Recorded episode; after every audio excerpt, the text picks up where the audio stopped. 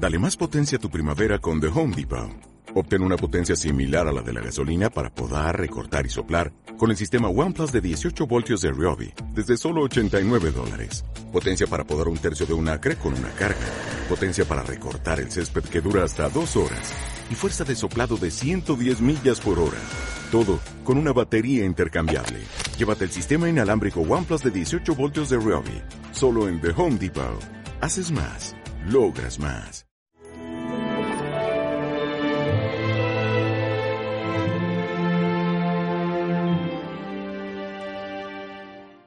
Estad en vela para estar preparados. Comenzamos hoy, este domingo, el tiempo de Adviento. Son cuatro semanas en la cual la Iglesia nos pide que preparemos nuestro corazón para la llegada de Jesucristo. Es verdad que Jesucristo ya vino, sí. El Verbo se hizo carne en las entrañas de María, el Verbo murió por nosotros y resucitó.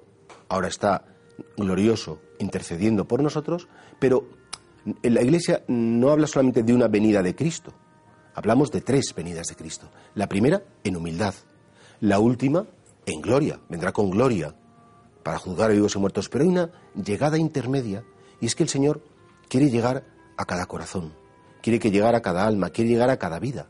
Y por eso, claro, el grito de la Iglesia en este tiempo de Adviento es ven Señor, ven, no tardes, apresúrate.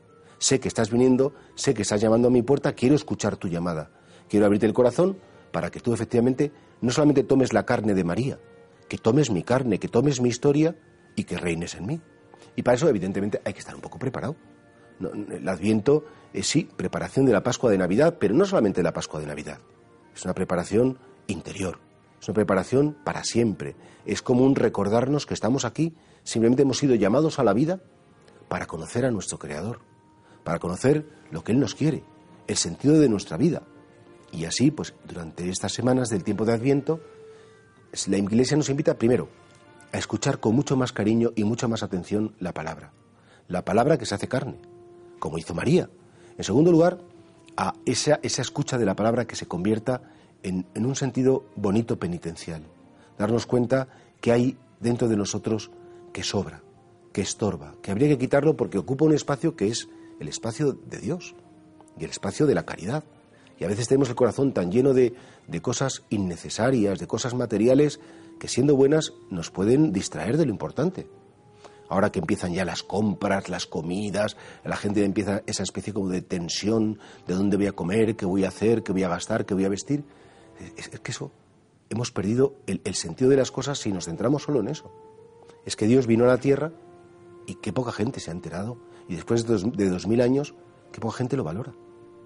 También el tiempo de Adviento es un tiempo que la Iglesia nos invita a mirar a María. Ella es la que realmente estaba preparada. Ella es la que realmente, porque escuchó la palabra, porque ella se hizo casa de la palabra, decía Benedicto XVI, y la palabra fue su casa, ella pudo acoger al verbo.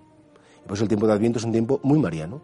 Igual que el mes de mayo la Iglesia recuerda a la Virgen con tanto cariño, la Iglesia quiere también que en Adviento sea un tiempo de mirarla a ella, de cogerla de la mano, de aprender de ella, a esperar al Salvador de aprender de ella a tener paz interior, a hacer silencio interior, a desear fervorosamente, a saber que lo más importante que nos puede pasar es que Dios que ha venido a la tierra quiere llegar a mi tierra y que yo tengo que estar despierto, dispuesto, sabiendo que porque Él viene, que le quiero abrir las puertas de mi corazón. Y así, desde hoy, primer domingo de Adviento, le pedimos al Espíritu Santo que prepare, que prepare nuestro corazón para que Él venga y tome nuestra carne.